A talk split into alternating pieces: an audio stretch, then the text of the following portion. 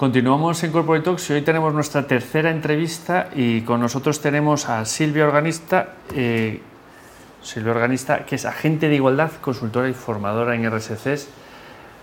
Para, en su día trajimos a Sandra, le pregunté, Sandra, tenemos que profundizar. ¿A quién me recomiendas? Y me, te recomiendo a ti. A ver, Silvia, cuéntanos para los que estén en cuevas metidos, ¿qué es esto de RSC? ¿Qué son las ODS? Barney, de un minuto. Son cosas muy básicas en realidad. O sea, los ODS en realidad eh, son el lenguaje que estamos utilizando ahora, esto de la Agenda 2030 y tal, para referirnos a cosas que en realidad llevan existiendo muchísimo tiempo o deberían llevar muchísimo tiempo existiendo y nosotras como sociedad deberíamos llevar haciendo. ¿no? La responsabilidad social que es, pues asumir mi papel como parte de la sociedad y de qué manera puedo contribuir a mejorarla. Evidentemente este papel no es el mismo si soy una empresa, si soy una ciudadana de a pie, si soy una ciudadana con muchísimos medios o si soy una ciudadana humilde, una pequeña empresa, una gran empresa, una administración pública. Centrándonos, ODS, ¿cuántos hay ahí? ODS hay 17. 17. Vamos a centrarnos en igualdad, por ejemplo.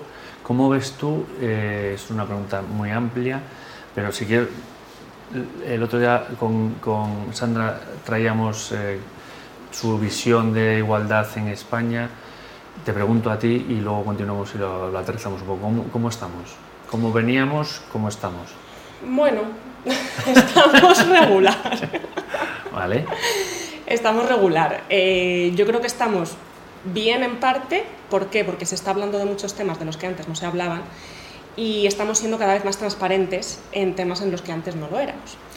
Y estamos regular porque, bueno, pues todavía queda mucho trabajo por hacer. Vale, bueno, o sea que una evolución positiva, Sí. pero hay camino por andar. Eso es, progresamos adecuadamente, más o menos. Perfecto. En- Centrémonos un, po- un poco, vamos a bajarlo un poco.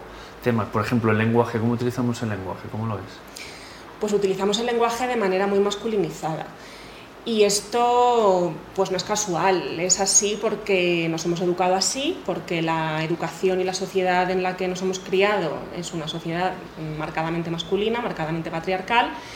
Y bueno, yo creo que hay una cosa que tenemos que hacer y es tomar conciencia de ello, ¿no? O sea, no hace falta que nos ofendamos ni que nos llevemos las manos a la cabeza, pero bueno, podemos tomar conciencia de que el castellano es una lengua que, que tiene género gramatical y que no existe el género neutro. Entonces tenemos que hacer un, pequeñito esfuerzo por buscar la manera de comunicarnos mm, pues un poquito más inclusiva y un poquito menos eh, sexista. ¿Y esto cómo se hace? Pues bueno, primero tomando conciencia ¿no? de, que, de que el masculino, por mucho que nos lo hayan vendido como neutro, no es el género neutro. Y segundo, pues yo creo que es mucho más fácil de lo que parece. ¿no? Ahora yo creo que hay una tendencia que en mi opinión es positiva, pero creo que puede ser un poco arma de doble filo. ¿Por qué? Porque si nos empeñamos en hablar de trabajadoras y trabajadores, de las madres y los padres, de las compañeras y los compañeros, ¿No acabamos? no acabamos la frase y se desnaturaliza un poco la forma de hablar, ¿no? Entonces, aquí qué hay que hacer? Pues, pues eso, darle un poco una vuelta a la frase. El castellano tiene una desventaja en comparación con otros idiomas como puede ser el inglés y es que no tiene género neutro, pero tiene una ventaja y es que te permite dar una serie de vueltas que otros idiomas no te permiten. Por ejemplo, la ilusión del, sujeto, el omitir ciertas, eh, pues ciertas partes de la frase que otros idiomas no te permiten. Esto te genera mucha riqueza y yo creo que tenemos que aprovecharla. Hay, hay muchas maneras mucho más sencillas que el desdoblamiento de generar un lenguaje no Lo, sexista. lo que pasa claro, como venimos con esta educación, que la que, la que traemos, Mm. eh, exige un trabajo. El- Claro, claro. Mi, mi forma de trabajar, de comunicarme habitualmente, es una, es que es la predeterminada por mi cultura mi educación, Sí, y ahora, sí. claro, si me, si, si me recomiendas esto, tengo que, lo que dices, Sí. toma de conciencia, y a partir de esa toma de conciencia, bueno, pues a lo mejor empezar por el escrito, que sí que es más pensado, ¿no? porque Sí, la justo. comunicación ahora mismo contigo no, no me permite... Justo. A mí también me pasa, ¿eh? Ah. a mí también me pasa. Vale. Cuando escribo me resulta más fácil que cuando hablo, sí. Claro, Sí, vale, vale, vale, vale, Como aprender otro idioma. vale, vale, vale, vale, perfecto. Y bueno, me, me ha encantado el, el- Pues seguimos, vamos a Sí, otro sí, tema, por ejemplo, medidas positivas e igualdad de oportunidades. ¿Cómo, cómo, cómo lo ves? Eh, pues mira, ¿cómo lo veo? Yo lo que veo es que la igualdad de oportunidades no es lo que mucha gente piensa y lo que socialmente nos han metido en la cabeza. La igualdad de oportunidades es un resultado, no es un punto de partida. muchas veces se utiliza este término precisamente como crítica a quienes defendemos la lucha por una igualdad real. ¿No? Es decir, yo le doy las mismas oportunidades a un hombre y a una mujer, a una persona de un determinado contexto y a una persona de otro, a una persona con una discapacidad, a una persona sin discapacidad, y a partir de ahí que se apañen. Es que la igualdad de oportunidades no es eso. La igualdad de oportunidades es lo que ocurre cuando conseguimos derribar todas las barreras que hay entre medias. ¿Y eso cómo se hace? Pues a veces hay que introducir medidas positivas. ¿Esto qué pasa? Pues que muchas veces no gusta. No gusta porque creemos que es introducir una discriminación para corregir otra discriminación, creemos que estamos favoreciendo... Una discriminación positiva. Claro, creemos que estamos favoreciendo injustamente a determinadas personas o a determinados colectivos. A veces me siento atacado, atacado, ¿no? Como hombre, siento que una mujer me puede quitar mis posibilidades de llegar a dirigir la empresa o que una persona que tenga hijas le puede quitar las posibilidades a mis hijos. Sí, sí, yo con cuatro hijos varones te, compro el argumento.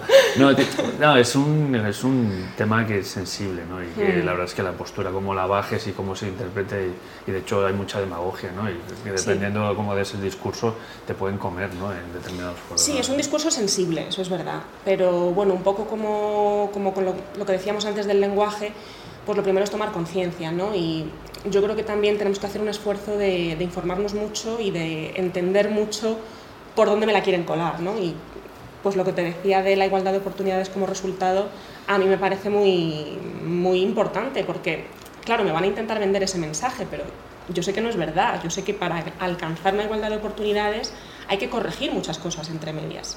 Una vez que las haya corregido, ya sí podré hablar de darle las mismas oportunidades a un hombre y a una mujer, lo que decíamos, ¿no? pero, pero hasta que llegue ese momento hay que corregir esas desigualdades. Qué bueno, bueno seguimos en la toma de conciencia, que es muy importante, es, yo creo que es al final la, base de donde construir. ¿no? Y otro tema más, referentes. Últimamente hay algún referente por ahí, sí. cuéntanos. A mí me parece que es muy importante y lo quiero enlazar con lo que te decía al principio de que cada persona tenemos nuestro papel en la sociedad. ¿no? Evidentemente yo no tengo el mismo papel que pueda tener pues, una persona, un alto cargo de una empresa, o una persona que esté sentada en el gobierno. Y yo creo que esto es muy importante para ir rompiendo pequeñas lanzas. Por ejemplo, si una persona, una, una, ministra de Economía dice yo no voy a un debate en el que no haya más mujeres, si yo eso lo digo, pues tú me dirás, bueno, pues no vengas. Pero si lo dice una ministra de Economía, pues a lo mejor el foro en el que ese debate se va a producir dice, oiga, es que es verdad, que tenemos 90 y no sé cuántos hombres y solamente una mujer. A lo mejor es verdad que tenemos que hacer algo por equiparar esto. Y esto sirve para todo. Esto sirve para los ODS, sirve, yo lo utilizo mucho también para hablar de derechos humanos, porque, pues por ejemplo, este año que se va a celebrar un acontecimiento deportivo importantísimo, si yo digo que hay que hacer algo para que no muera gente en la construcción del sitio donde se va a celebrar ese evento, a mí no me va a hacer caso nadie. Pero si alguien de la talla de Messi o de Cristiano Ronaldo, que no sé si participan en ese evento porque no tengo ni idea del fútbol, se plantan y dicen, oye, yo no participo si no se cumplen unas determinadas medidas de seguridad, si no se respetan los derechos humanos y si no muere gente, que es que es una cosa muy básica.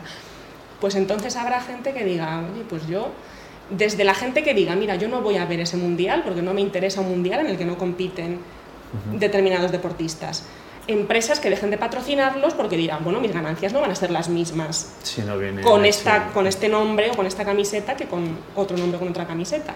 Entonces es cuando empiezan a cambiar las cosas y es que hacen falta referentes. Y para eso que hace falta, pues que todos y todas tomemos conciencia de... ¿Ves? Ahí me ha salido. Porque tú ya estás entrenada, a mí no me de, de, cuál es nuestro papel en la sociedad, que pues a mayor papel, a mayor presencia, mayor responsabilidad. Y eso es la responsabilidad social. Wow. Pues Silvia, pues de esto yo creo que nos ha dado un barniz muy interesante. y la verdad es que yo me, gusta mucho, cuando, cuando vino Sandra, eh, yo le rebatía ¿no? y, me quedé intranquilo, tengo que continuar y me, gusta que vengas y, y, ojalá podamos continuar con esta charla porque es una manera de, a, mí el primero, en educarnos y, hmm. poder contribuir. Sí, sí. ¿Un libro que nos pueda recomendar, Silvia? Pues mira, sobre el tema del lenguaje, por ejemplo, te recomiendo Ni por favor ni por favora. Es un libro que sirve mucho para abrir los ojos sobre lo que te decía de la toma de conciencia y sobre lo fácil que puede llegar a ser utilizar el lenguaje de manera no marcadamente sexista. Bueno, pues apuntado queda ni por favor ni por favor. Muy bien, muchísimas gracias. Muchas gracias a ti, encantada. Gracias. Continuamos en Corporate Talks y os veo en tres minutos.